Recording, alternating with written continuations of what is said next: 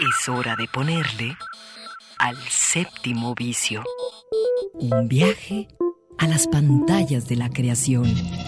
Miradas al séptimo arte, a la manera de Red Radio Universidad de Guadalajara. Bienvenidos.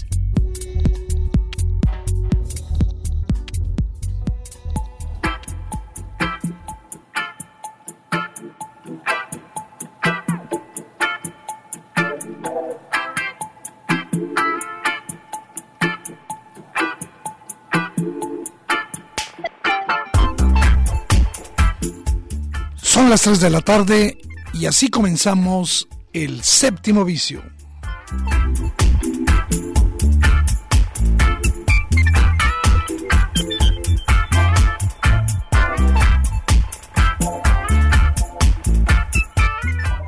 Sumamente contentos de regresar a la conversación aquí en vivo y en directo en eh, las instalaciones de Red Radio Universidad de Guadalajara, aquí eh, con el trabajo técnico, la producción de Alejandro Coronado. Eduardo Quijano lo saluda. Si todavía es oportunidad, feliz año para todos. Que sea aquello que deseamos que ocurra y que pues sigamos cuidándonos porque la situación parece que cada vez está más complicada. Hoy, el día de hoy precisamente, quiero comenzar con un, un recuerdo a una persona importante para esta universidad, importante para también para el ITESO y me refiero eh, al doctor José de Jesús Gómez Fregoso, que todos conocimos como el padre Chuchín, sacerdote jesuita, un hombre sabio, un gran historiador y un mejor amigo. Chuchín acompañó a muchas generaciones a que aprendiéramos a leer la historia de nuestro país y de nuestro mundo y muchos les debemos aprendizajes, búsquedas. Así que descanse en paz, Chuchín, el doctor José de Jesús Gómez Robledo, eh, perdón, eh, y, y, por supuesto, eh, Gómez Fregoso, perdón, y por supuesto a toda la comunidad académica y religiosa que tanto lo quería. Un abrazo para todos y pues nosotros aquí continuamos. Eh, hay muchos, muchos asuntos de los cuales hablar eh, de cine. Y yo quiero eh, no dejar de lado esto que parece, digamos, menor, pero fíjense que desde principios del mes de diciembre, el Festival Internacional de Cine de Morelia y junto con eh, otras organizaciones eh, organizaron un eh, tuvieron una iniciativa muy buena que se llama el compendio de cineastas contemporáneas. De qué se trataba pues se trataba básicamente de rescatar de, de darle divulgación a un conjunto de cineastas mujeres mexicanas y eh, hacerlas visibles para que no se perdieran, eh, digamos, su trabajo, esta visibilidad a las mujeres cineastas. Eh, no necesariamente, digo, va a recuperar el equilibrio que tienen muchos, muchos hombres. Y esto se hizo a través de diversas actividades. el compendio de cineastas contemporáneos, mexicanas, pues implicaba, por supuesto, el eh, ofrecer eh, virtualmente películas de estas eh, cineastas, también un, un conversatorio y perspectivas audiovisuales de cada una de ellas. En este momento, este, si alguno de ustedes quiere conocer este compendio de cineastas, bueno, es eh, muy fácil entrando a la página del Festival Internacional de Cine Morelia, ahí lo puede encontrar y eh, eh, bajarlo y encontrar información sobre Rita Basulto, Natalia Beristain, Sofía Carrillo, Lucía Gajá, Itandewi Jansen, Luna Marán, Elisa Miller, Astrid Romero, Claudia Sanluz, María Sojob y Fernanda Valadez. Eh, Y hoy quiero mencionar a una que ustedes pueden, eh, eh, digamos, reconocer porque es eh, un personaje, una cineasta ya que proviene de la actuación y me refiero a nada menos que Ángeles Cruz.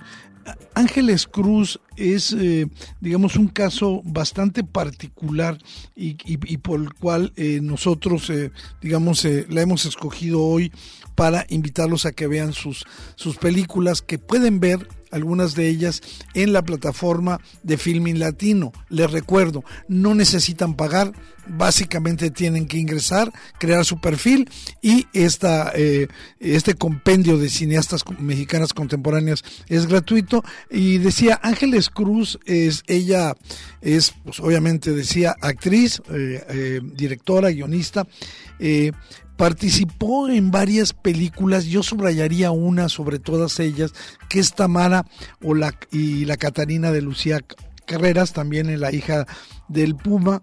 Y eh, el año pasado dirigió su primera película y yo la considero eh, una de las mejores películas mexicanas del año pasado, me refiero a Nudo Mixteco. Gratis en Filming Latino pueden ver un eh, documental eh, muy bueno que habla sobre esta forma de tristeza que en México conocemos como la tiricia. Este documental se llama La tiricia o cómo curar la tristeza, ¿no? esta tristeza del alma que, digamos, nos apaga la energía vital y eh, el, documental nos va a contar la historia de tres generaciones, pues que andan tiricientas. Son Ita, Justa y Alicia, la abuela, la madre y la hija que en distintos momentos han padecido, tolerado y permitido el abuso, el abuso obviamente arrastrados por esta enfermedad, el abuso de los hombres. Sin embargo, la última, Alicia, decide romper este círculo, no heredarlo y cambiar su propia, su propia vida. La tiricia, cómo curar la tristeza, gratis en Filming Latino. Y hay otra película que eh, se puede ver eh, gratuita, eh, también actuada por Ángeles Cruz, que se llama Tiempo de lluvia.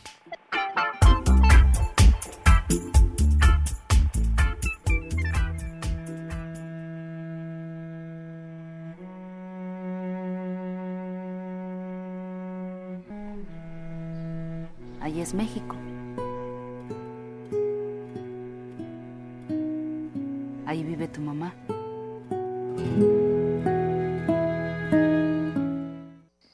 ¿Te gustaría visitar a tu mamá? No sé. Ella seguramente te extraña.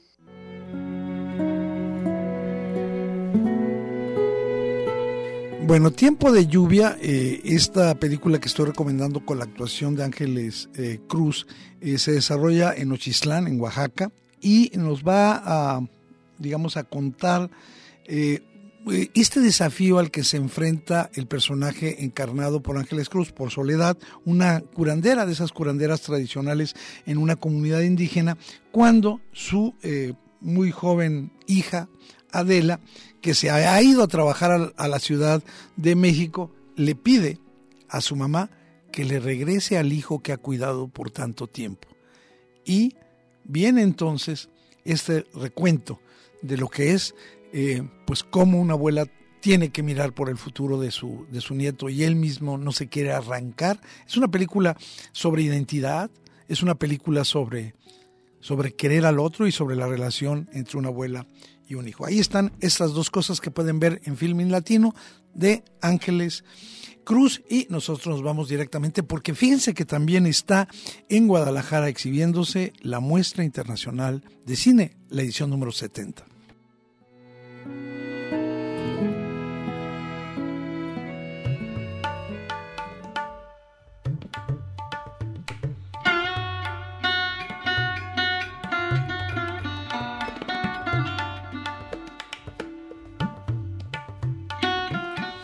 Y bueno, eh, creo que es una oportunidad cuando hay una muestra internacional de cine justamente de que pongamos la mirada en el cine que está más allá de esas películas que acaparan prácticamente todas las salas de cine.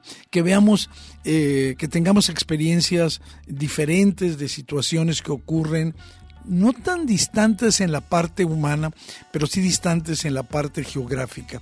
Y en este caso, la primera película que quiero recomendar que se encuentra y que pueden ver eh, justamente eh, el día de hoy en la Cineteca de la Universidad de Guadalajara y eh, a lo largo de las semanas también lo pueden ver en el Cineforo de la Universidad de Guadalajara. La muestra, la número 70 ya, se está exhibiendo tanto en la Cineteca del Festival Internacional de Cine de Guadalajara como el Cineforo, allí en el centro de la ciudad. Bueno, la película que quiero recomendar se llama La Maldad no existe. Yo la vi el día de, ayer, pero hoy eh, la pueden ver en el Cineforo a las siete y media. Y, el director es, y productor eh, iraní, eh, Muhammad Rasolov, él ha sido siempre un activista, un defensor de los derechos humanos en su país. Justamente por eso, desde hace más de 10 años, tiene pendiente de ejecución una sentencia contra su persona porque él se atrevió a delatar al, gobierno de su país por eh, eh, como un gobierno represor. Bueno, la película nos cuenta cuatro historias diferentes. Para mí la mejor es la primera. Son cuatro historias completamente diferentes que tienen en el centro de qué manera nos convertimos en verdugos, de qué manera afrontamos el la muerte de los demás la provocamos. Y la película, eh, digamos, hace una denuncia de cómo necesitamos ser obedientes a eh, los impulsos de autoritarios en ciertos regímenes. Esta película, La maldad no existe, ganó el Oso de Oro en el Festival de Cine de Berlín el año antepasado, en el 2020 y eh, además tiene un elemento que me gusta mucho este, de la película y que es... Eh, va a celebrar, va a rescatar este lugar especial que tiene la mujer como base de las relaciones íntimas, de las relaciones familiares.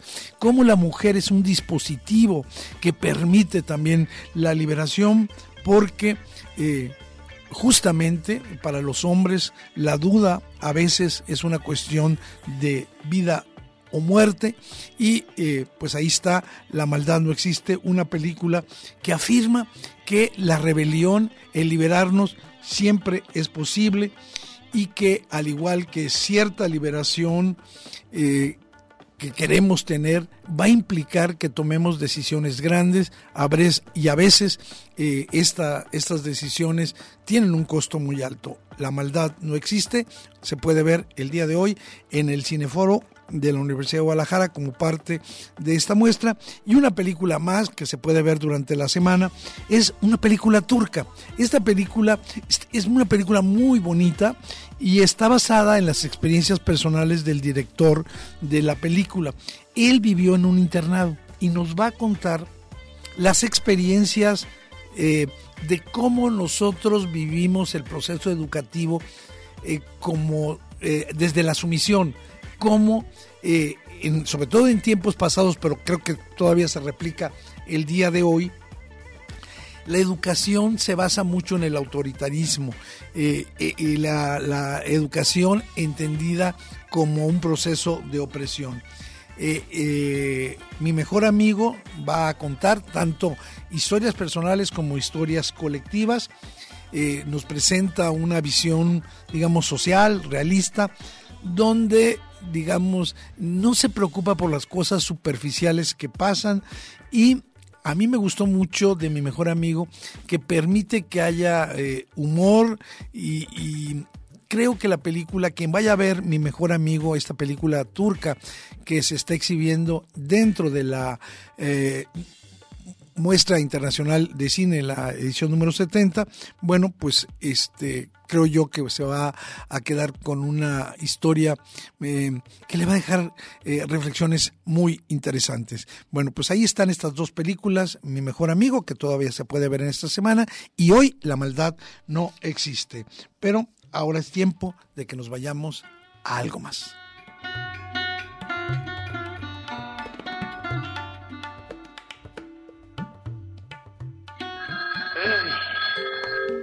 El séptimo vicio. ¿Quién? Mirada encendida en imágenes múltiples. Que suba inmediatamente y que no me moleste nadie porque esto va a ser escalofriante.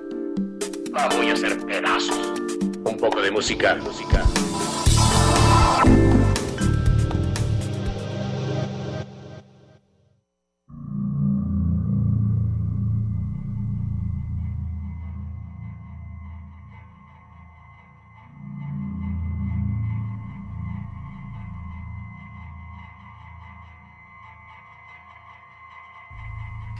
Durante estos días hemos estado publicando en, nuestros espacios, eh, en redes sociales, particularmente en Facebook, en la, en la página de Facebook de El Séptimo Vicio, nuestras eh, elecciones, nuestras elecciones de las mejores películas del año.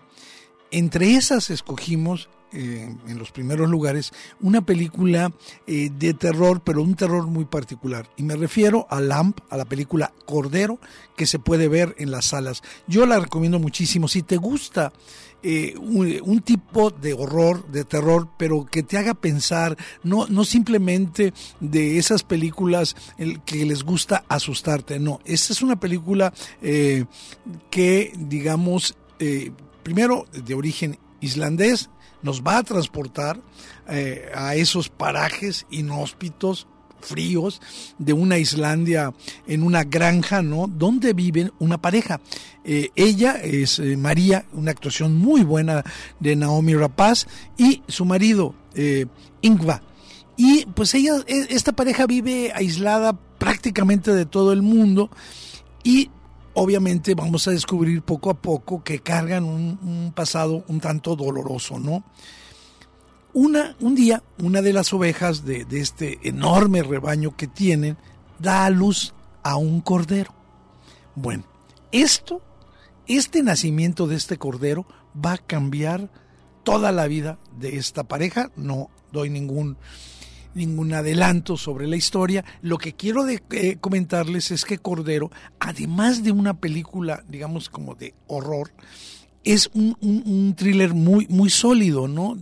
Que se va a enfocar a plantear cómo es posible eh, que existan los pecados de la maternidad.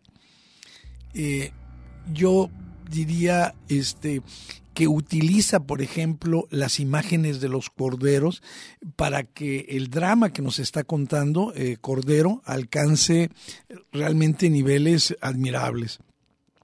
La película Cordero se mueve entre lo mágico, lo, psicótico y algunas veces lo sobrenatural. y nos va a, cuestionar esta incredulidad que tenemos como espectadores ¿Es verdad lo que estamos viendo? ¿Es verdad que esta pareja está adoptando esa actitud? Y poco a poco la película Cordero nos va convenciendo de que este insólito comportamiento de esta pareja, de estos dos padres golpeados, tiene su justificación. Ellos han sido golpeados por uno de los dolores más grandes que cualquier ser humano puede tener. Y bueno, pues hay muchos temas em, que aborda Cordero, el amor incondicional de los padres, por supuesto, cuánto nos cuesta la felicidad, nuestra relación con los animales y, por supuesto, este vínculo que tenemos con todo aquello que llamamos naturaleza. Finalmente, creo que en el centro de Cordero está esta idea, sobre todo para aquellos que hemos tenido la dicha de tener un hijo, cuál es el significado de un hijo. Y todos estos temas presentes eh, están, eh, digamos, colocados de una manera inteligente. Eh, no es una película que tenga un gran ritmo, todo lo contrario. Sin embargo, no nos suelta, nos atrapa, nos atrapan sus imágenes, este, este, esta atmósfera inesperada y sobre todo aguántenlo porque hay un desenlace inesperado que nos van a situar digamos en esta mezcla entre drama, suspenso y horror folk. Ahí está una de las recomendaciones de que vayan en las salas, eh, que es Cordero, se puede ver tanto en la Cineteca de la Universidad de Guadalajara como en, en alguna otra.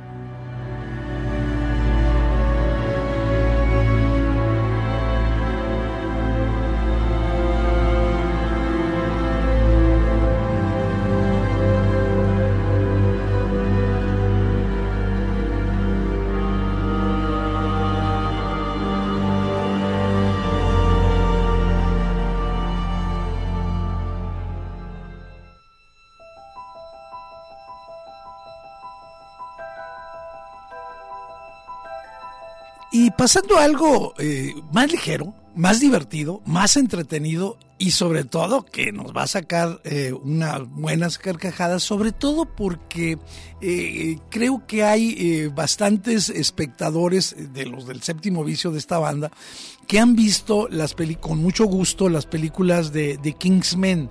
¿Sí? Este, esta comedia desenfadada, irónica, sobre el, digamos, una organización de espionaje inglesa, ¿no? Bueno, pues este de Kingsman ha hecho eh, en su más reciente película eh, una nueva pieza de la saga. Y esta pieza es la precuela. ¿Cómo comenzó todo esto? Y bueno, eh, lo hace revisando los acontecimientos históricos que tuvieron lugar, algunos no tan conocidos durante la Primera Guerra Mundial. El director Matthew Vaughn va a ofrecer en este Kingsman, el origen, eh, una divertida precuela para toda la saga.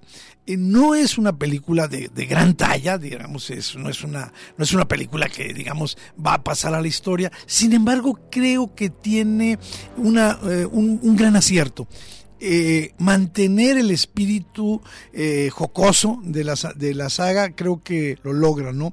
Además, por supuesto, se apoya en un excelente reparto. Eh, las escenas de acción están perfectamente coreografiadas. La trama tiene sus, buenos giros y creo que esta apuesta por el instinto desenfadado de, anterior, de las anteriores eh, piezas, creo que lo, lo logran, ¿no? Es la, tercera película y eh, yo subrayo estas escenas de, de acción donde nos van a permitir disfrutar desde una pelea en un salón sencillo, sí, ahí una pelea, hasta un bombardeo desde las trincheras en plena eh, Primera Guerra Mundial. También eh, hay escenas de acción desde aviones, eh, viajes entre montañas vertiginosas y quiero darles un spoiler, pero positivo. Quédense hasta el final de los créditos porque hay lo que se conoce como Crazy Credits, donde van a tener una sorpresa muy agradable los espectadores más pacientes, porque algunos nada más ven que aparecen los créditos, salen corriendo. No, en esta película, Kingsman, el origen, en la parte final de los créditos hay una escena realmente divertida. Bueno, ahí lo tienen. Eh, nosotros estamos a punto de hacer un corte. Antes de eso, eh, hemos publicado en la página de Facebook, el séptimo vicio, el perfil de uno de los grandes directores de cine de los años 70 y 80, me refiero a Peter Bogdanovich. Hay ahí una película, esa sola película valdría la pena para recordarlo siempre y que se llama La Última Película, The Last Picture Show. Esta película que nos cuenta la historia, los anhelos, eh, las ilusiones de tres jóvenes adolescentes en un pueblito eh, tejano allá en los años 60, eh, vale muchísimo la pena pero por supuesto tiene otras grandes películas como Luna de Papel y otra película que aquí en México fue un exitazo con Barbara Streisand y Ryan O'Neill que se llamó La chica terremoto en inglés eh, WhatsApp Doc. Bueno, ahí está para que quien quiera buscarla, ahí tienen este gran director, además crítico de cine, un hombre que tuvo la oportunidad de ayudar a Orson Welles a terminar su última película que se puede ver en Netflix con El viento del norte, un hombre apasionado por el viejo cine, un, un hombre que quizás amó un solo tipo de cine y por eso quizás la historia pues lo ha ido dejando a muerto en estos días Peter Bogdanovich, el director decía de Luna de Papel, de eh, La chica terremoto y por supuesto de esta inolvidable la última película. Vámonos a un corte escuchando algo de esos viejos tiempos, eh, escuchando eh, a pero fíjate que antes de irnos, ¿qué te parece si hablamos? Porque me estás preguntando si y yo ya me quería ir al corte. No, tenemos algo que comentarles acerca de los globos de oro que pues, se van a celebrar el día de mañana, pero en condiciones muy especiales.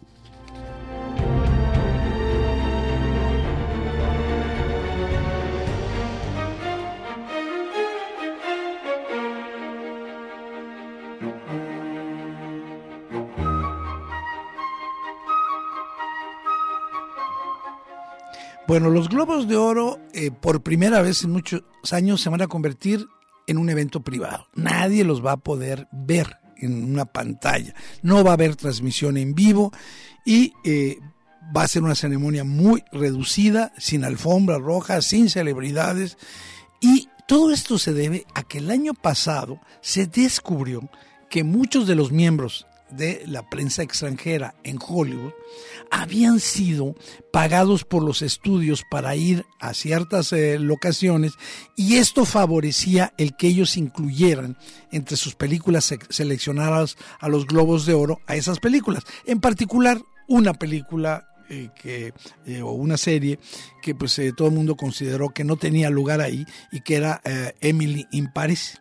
Y eso pues causó un escándalo, además de otras linduras como el que pues no había suficiente representación de la comunidad eh, cinematográfica afroamericana, de las mujeres, en fin. Eh, en fin, eh, esto hizo que eh, pues eh, hubiera cambios brutales en la organización y entre los que se incluye el que este año no va a haber una transmisión en vivo. Eh, lo que sí sabemos es que las películas que tienen mayor nominaciones, porque los premios sí se van a entregar, son El Poder del Perro, película que se puede ver en Netflix, y recomiendo muchísimo, de Jane, de Jane Campion, y eh, la película Belfast. Estas son las dos películas que tienen más nominaciones, siete cada una, ¿no? ¿Cómo vamos a saber las ganadoras? Bueno, las van a ir anunciando conforme vayan dándose los premios a través de sus redes sociales y a través de internet. Entonces ahí se va a poder seguir los, a los ganadores, ¿no? Ya decía que eh, este, esta falta de diversidad racial entre sus miembros también fue uno de los motivos, por lo cual la, eh, esta asociación anunció en octubre pasado justamente que había incorporado a 21 nuevos miembros eh, a esta asociación de la prensa extranjera entre los cuales eh, seis o siete eran afroamericanos, eran negros. Este, decía, entre las nominaciones, por ejemplo, a...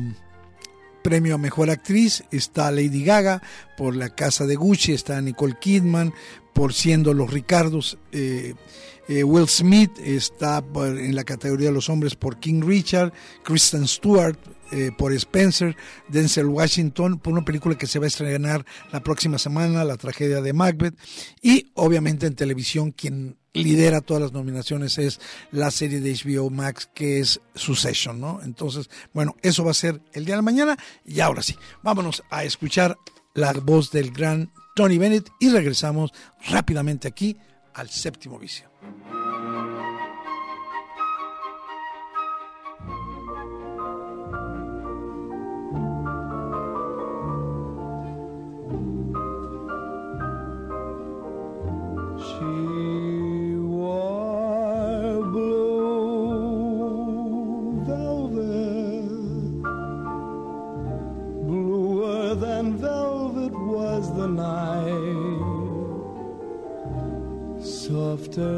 Satin was the light from the stars.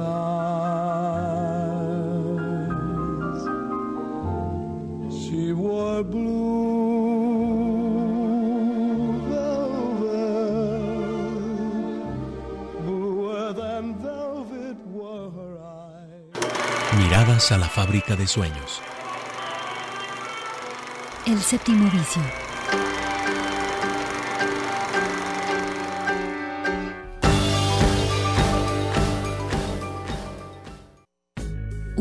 Espacio de gozo común En el 104.3 de FM, El séptimo vicio.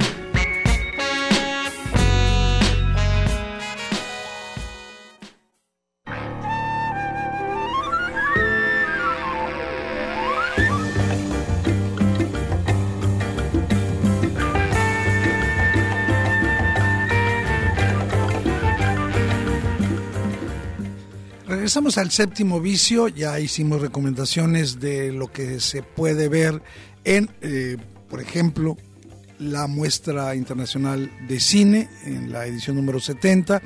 Recomendamos también la película Cordero, eh, Lamb y esta comedia divertida, esta parte de la saga de Kingsman, la Kingsman el origen, y ahora es momento de que nos detengamos en esto que hemos ido cultivando, que es qué ocurre con las series. Y para eso, ¿quién mejor que Claudia Caballero, quien nos dice lo que hay que ver?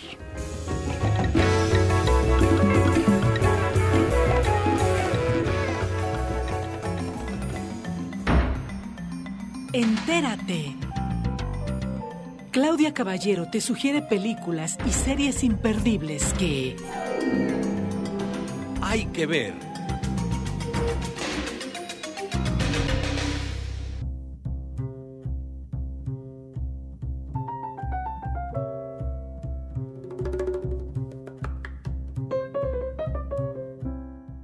Hola Eduardo, amigas y amigos del séptimo vicio, feliz 2022. Pues mientras nos seguimos cuidando y ponemos en marcha nuestros propósitos, hay que ver una serie que se van a encontrar en la plataforma HBO con el nombre en inglés de In My Skin, en español, En mi piel. Esta es una serie inglesa de cinco episodios, la primera temporada, que es la que van a encontrar en esta plataforma. Se agradece que estos cinco episodios son de menos de 30 minutos cada uno. En ese poco tiempo nos integran a un drama de esta protagonista adolescente inglesa cuyos padres son problemáticos a más no poder, una familia disfuncional. Es un drama que al principio eh, pasó como desapercibido en la plataforma en la que hace unos años se presentó que fue Hulu. Ahí de hecho existe recién estrenada la segunda temporada apenas en noviembre del año pasado la integraron, o sea que también esperaríamos que en HBO muy pronto se integre la segunda temporada, pero ustedes ya la pueden ver In My Skin, en mi piel, como algo que hay que ver en este 2022 en el que evidentemente la experiencia de ser adolescente parece universal, no importa el lugar en el que te encuentres.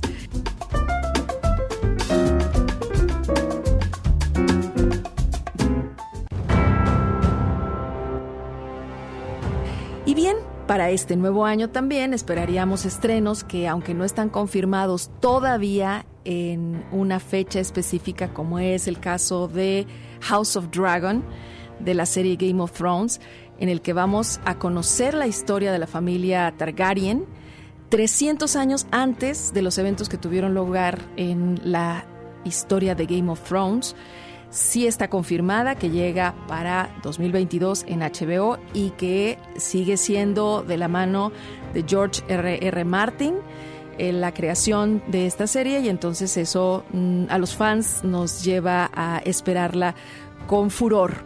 Ya estaremos seguro en el séptimo vicio dando a conocer esa fecha de confirmación.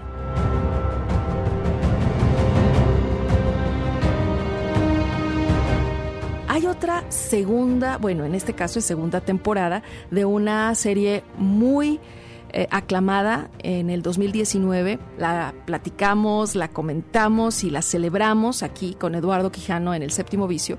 Estoy hablando de Euforia, una serie que hay quienes aún no la han visto y ya viene la segunda temporada.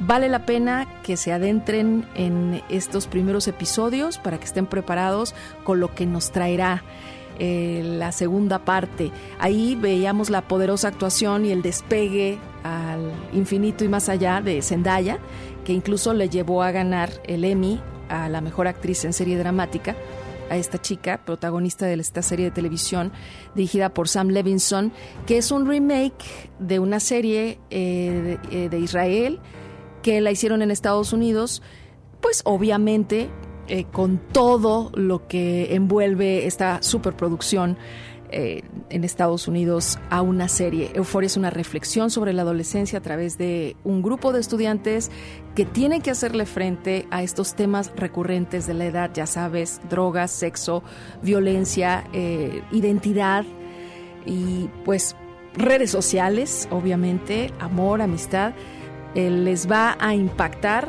aquellos que hoy tienen adolescentes y son eh, madres o padres de familia. Parece que la segunda temporada pues se mete más a profundidad con crisis y problemas desatadas por las decisiones adolescentes, entonces estaremos también expectantes a ello. Esto en HBO, la plataforma que también pues está ganando terreno justo por los contenidos que está integrando.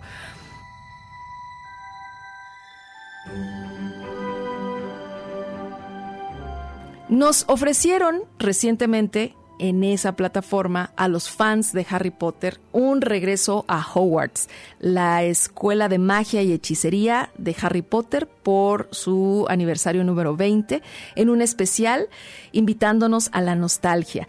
Lo comento porque ya estamos aquí y si ya te vas a quedar en HBO y no la has visto porque su estreno fue el primero de enero de este 2022, pues todavía es tiempo y, y no queda muy lejos de un año nuevo en donde las reuniones y los encuentros no tan inesperados, pues este nos causan alegría.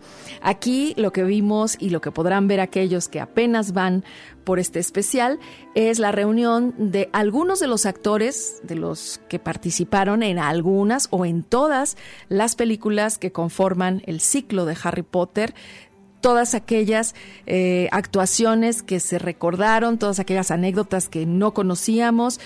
Hay divididas opiniones al respecto de este especial de aniversario de Harry Potter porque los fans que crecieron con el niño Harry Potter y que hoy son adultos, eh, pues dicen no haber derramado ni una sola lágrima con esas escenas en las que veías a los actores platicar de cuando ellos fueran, eran niños, de cuando fueron pequeños, actuando en alguna de las escenas o siendo dirigidos por algunos de los eh, directores que participaron en la saga de Harry Potter.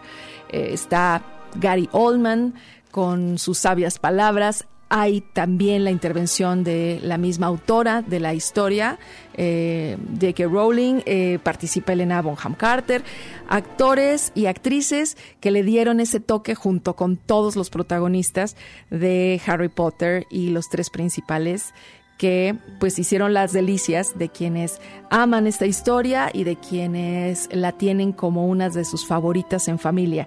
Me encantaría saber qué es lo que te dejó a ti si es que ya la viste o la vas a ver. Y por último, para cerrar y agradeciéndole su atención, una miniserie en Netflix. Eh, hay que ver historias de una generación con el Papa Francisco.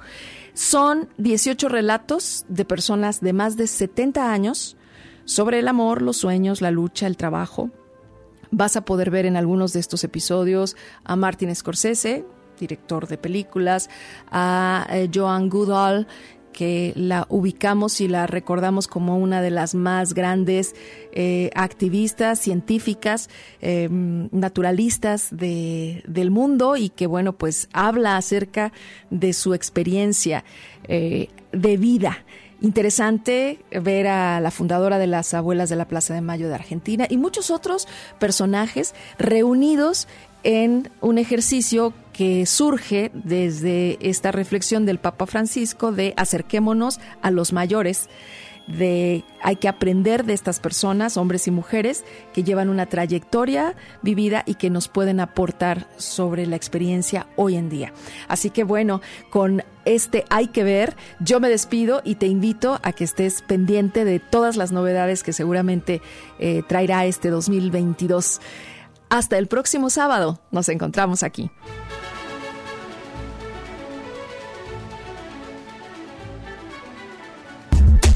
El séptimo vicio. Mirada encendida en imágenes múltiples.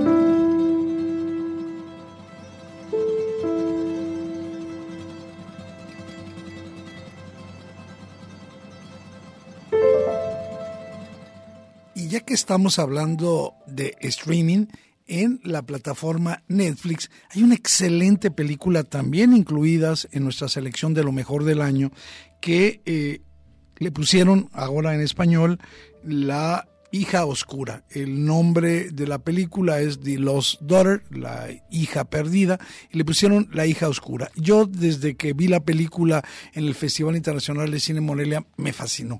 Eh, Hace rato hablábamos de estas, eh, estas historias que están poniendo en dudas eh, el concepto de, maternidad eh, como una, digamos, como una situación cómoda, bella, llena de condiciones favorables. Y la frase, soy una madre antinatural, va a resonar con fuerza a lo largo de esta película La hija oscura de Los Daughter, el eh, largometraje en el cual esta eh, actriz estupenda, Maggie Gyllenhaal, debuta como directora y lo hace de manera verdaderamente espléndida. Es una historia que va a deconstruir el concepto de maternidad y nos va a ofrecer un, un retrato fresco, pero al mismo tiempo íntimo, honesto, de todos los desafíos, de esas presiones cotidianas psicológicas que la sociedad impone a las mujeres que son madres. La historia, hay que decirlo, está adaptada del el libro de Elena Ferrante, eh, eh, una de sus historias, ¿no? Eh, entonces, este, eh, esta película sigue la historia de Leda, eh, una mujer que pues va a pasar, ella es una profesora, y va a pasar sus vacaciones en una paradisiaca isla griega. Ahí está ella, supuestamente llega, es una mujer madura, este, la isla es hermosísima, pero estando ahí, de pronto llega lo de siempre, esas familias ruidosas, vulgares, en este caso también un poco misteriosas, arruinarle su tranquilidad. Y entre esa familia destaca una madre, eh, una madre llamada Nina, interpretada por la bellísima Dakota Johnson, y eh, su hija Elena. Y bueno, eh, capturan la atención ya vamos a ver por qué razones, de Leda, y este, sobre todo porque esta mujer, esta eh, otra madre, Nina, no tiene el apoyo de su esposo. Poco a poco vamos a, ver la vida de, pasada de Leda a través de flashbacks, de, de, flashbacks, y eh, subrayo aquí quién interpreta a Leda de joven. Y es una magnífica Jessie Buckley que va a interpretar a Leda de joven. Y nos van a mostrar a esta madre joven lidiando eh, día a día con esta crianza estresante de dos hijas bastante complicadas, mientras ella trata de concentrarse en una incipiente carrera literaria y obviamente tampoco ella tiene el apoyo de su marido, cuando menos inicialmente, ¿no? Eh, por esto y por alguna situación que ustedes verán en la película, le da carga con una especie de, de culpa profunda, de haber sido una madre imperfecta, de, de a pesar de amar profundamente a sus hijas, no las trata como la sociedad espera que trate a sus hijas, porque ella decidió eh, hacerse a un lado y dedicarse a su carrera, eh, encontrar su propia libertad, incluso hasta su propia expresión sexual. Y bueno, eh, esta opresión de la sociedad patriarcal, cuyas normas no conciben que la maternidad pueda ser menos asfixiante o que, que no sea con una especie de esclavitud, la condena, ¿no? Yo creo que además de todo esto que he dicho que sucede en La hija oscura, está en Netflix, eh, va a insertar momentos de comedia, de ligereza, de, de, chispa muy sabrosa, que le va a otorgar a la hija eh, oscura, incluso hasta momentos de, de, de, suspenso, de terror, donde nos están comunicando el agobio psicológico de su protagonista. ¿Y quién es Leda? Nada menos que Olivia Colman que cada vez que hace un papel parece que ya tiene un Oscar en la mano, que ya tiene todos los premios. Un extraordinario rol protagónico, ya había hablado de, de, Leda de joven, que es Jessie Buckley, y obviamente nos muestra el perfil de una mujer sí conflictuada, pero también independiente, independiente hecha, con experiencias muy profundas, ¿no? Este, eh, creo que al final lo que, lo que queda es pensar si eh, esta película este, nos está eh, haciendo que tomemos en consideración todas esas condiciones complicadas que tienen las mujeres para ser madres. Creo que La hija oscura es un excelente estudio de las ideas patriarcales y que la sociedad ha colocado sobre la figura eh, materna y pues ahí está La hija oscura en Netflix, una muy buena recomendación.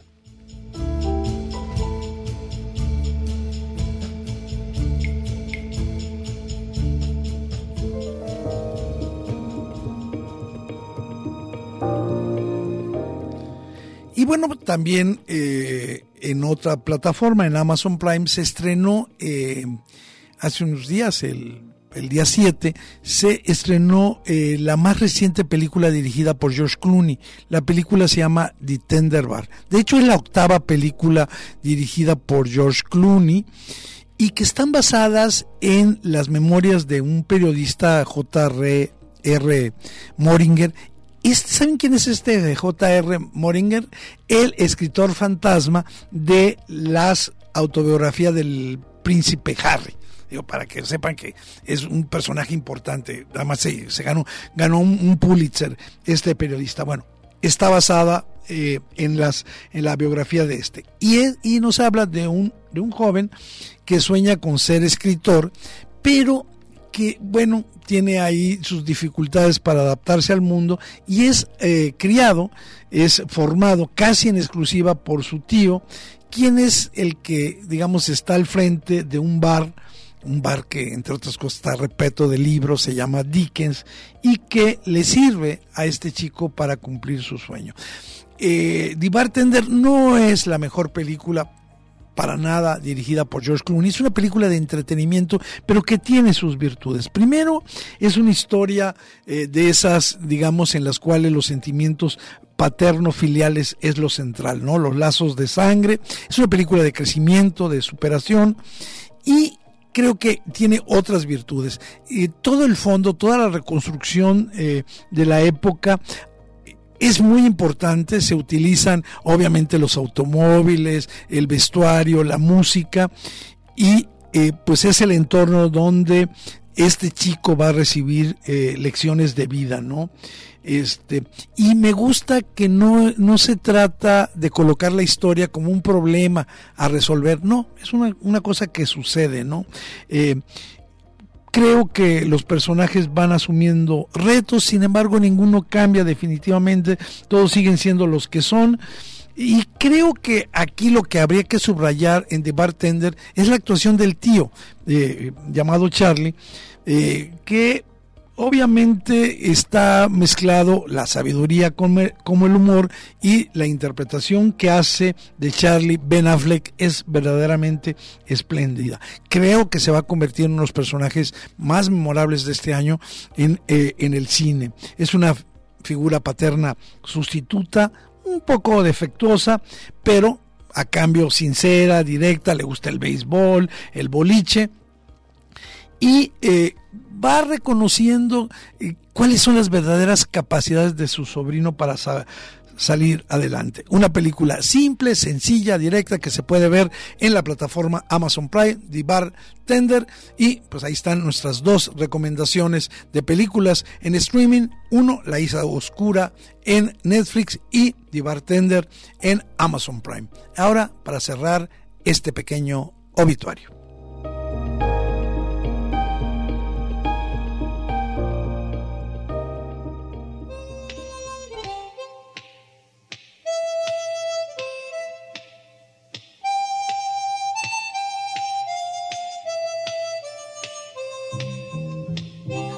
Habíamos comenzado eh, el día de hoy pues recordando a un gran amigo, al doctor eh, José de Jesús Gómez Fregoso, el padre Chuchín, y pues vamos a cerrar el programa El séptimo vicio del día de hoy recordando a una leyenda que falleció el día de, ayer. Y me, refiero al actor Sidney Poitier, que pues es una de las figuras más importantes eh, para Hollywood en los últimos yo diría 50 años. Antes que Denzel Washington, que Morgan Freeman, que Will Smith, estuvo un actor negro, Sidney Poitier. Decía una leyenda que se apagó el día de ayer, tenía 94 años y fue la primera gran estrella negra en la industria del cine de Hollywood. Un verdadero pionero que ayudó a transformar el retrato que se ofrecía sobre los afroamericanos en las películas y poco a poco con sus actuaciones normalizó que los negros pudieran ser protagonistas de las historias y no solo personajes de relleno. Eh, Sidney Poitier era hijo de un campesino de Bahamas, él, de hecho, conservó las dos nacionalidades. Hoy, en un gran discurso, el, el, ministro, el primer ministro de Bahamas, decía que era un héroe nacional. Bueno, él era hijo de un campesino de Bahamas. Este campesino cultivaba tomates y lo que los quería exportar a los Estados Unidos. Y él digamos, empezó siendo el primero en muchas cosas. Se inició como integrante de una compañía, American Negro Theater, que produjo muchas obras teatrales en Harlem y que cerró eh, a finales de los años 40, en 1949. Su primer rol protagonista lo tuvo en 1950 en un papel que sería profético para su trayectoria en aquel año, en 1950, rodó Un rayo de luz, No Way Out, donde encarnaba a un médico negro que debe atender a dos racistas blancos en medio de un clima de tensión que es muy proclive a la revuelta racial. Eh, Poitier estuvo nominado al Oscar como mejor actor en 1959 por Fugitivos o Fuga en Cadena, así se conoció en México, pero no consiguió el, el Oscar sino hasta 1964 gracias a su interpretación en Los Lirios del Valle, película que pueden ustedes eh, eh, ver en la plataforma Amazon Prime. Una excelente actuación ahí y obviamente ese momento histórico ha inspirado a muchos actores, a muchos eh, miembros de la farándula afroamericanos, entre ellos, lo dijo así, Oprah Winfrey, que cuando tenía 10 años, lo que le cambió la vida a ella fue haber visto a un personaje negro encarnado por un actor negro en la formidable actuación de Poitier. Sin embargo, él no estuvo eh, exento de eh, las críticas porque él hizo películas, digamos, más condescendientes y más convencionales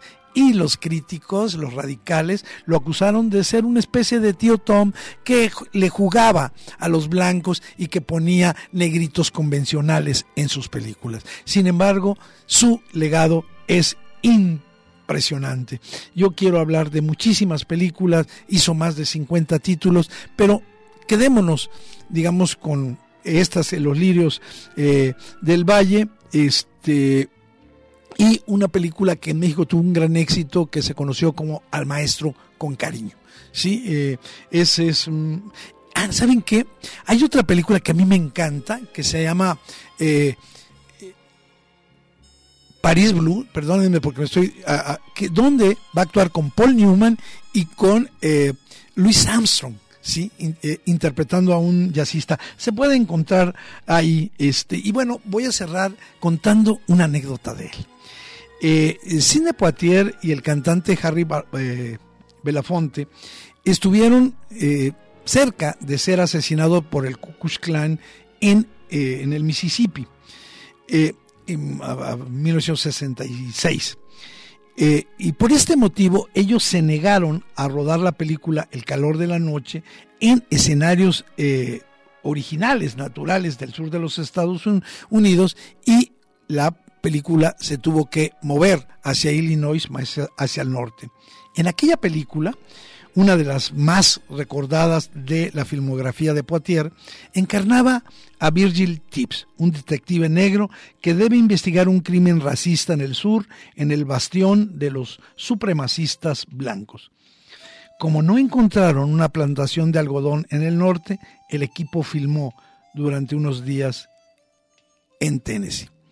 Bueno, Poitier siempre durmió con una pistola abajo de su almohada. Ahí está, para que recordemos a este grande que se ha ido esta leyenda, el actor, también fue director, Sidney Poitier. Ha llegado el momento de decirles hasta pronto. El séptimo vicio llega aquí a su fin este primer programa en vivo del año 2022. Gracias por acompañarnos. Gracias Alejandro Coronado por conducir la nave hasta aquí. Y nosotros nos despedimos escuchando, lo recomiendo, este magnífico, verdaderamente magnífico nuevo disco de The Weeknd.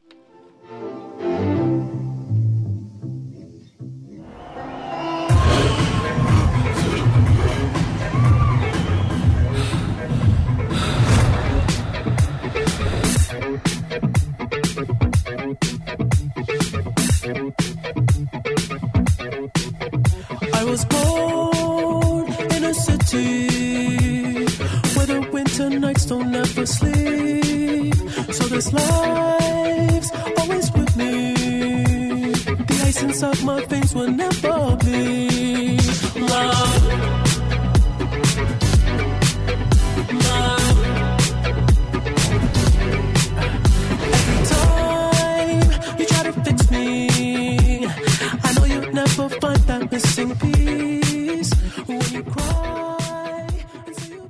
El séptimo vicio.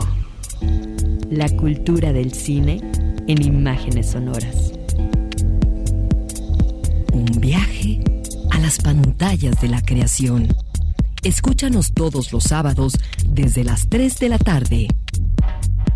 Hasta la próxima.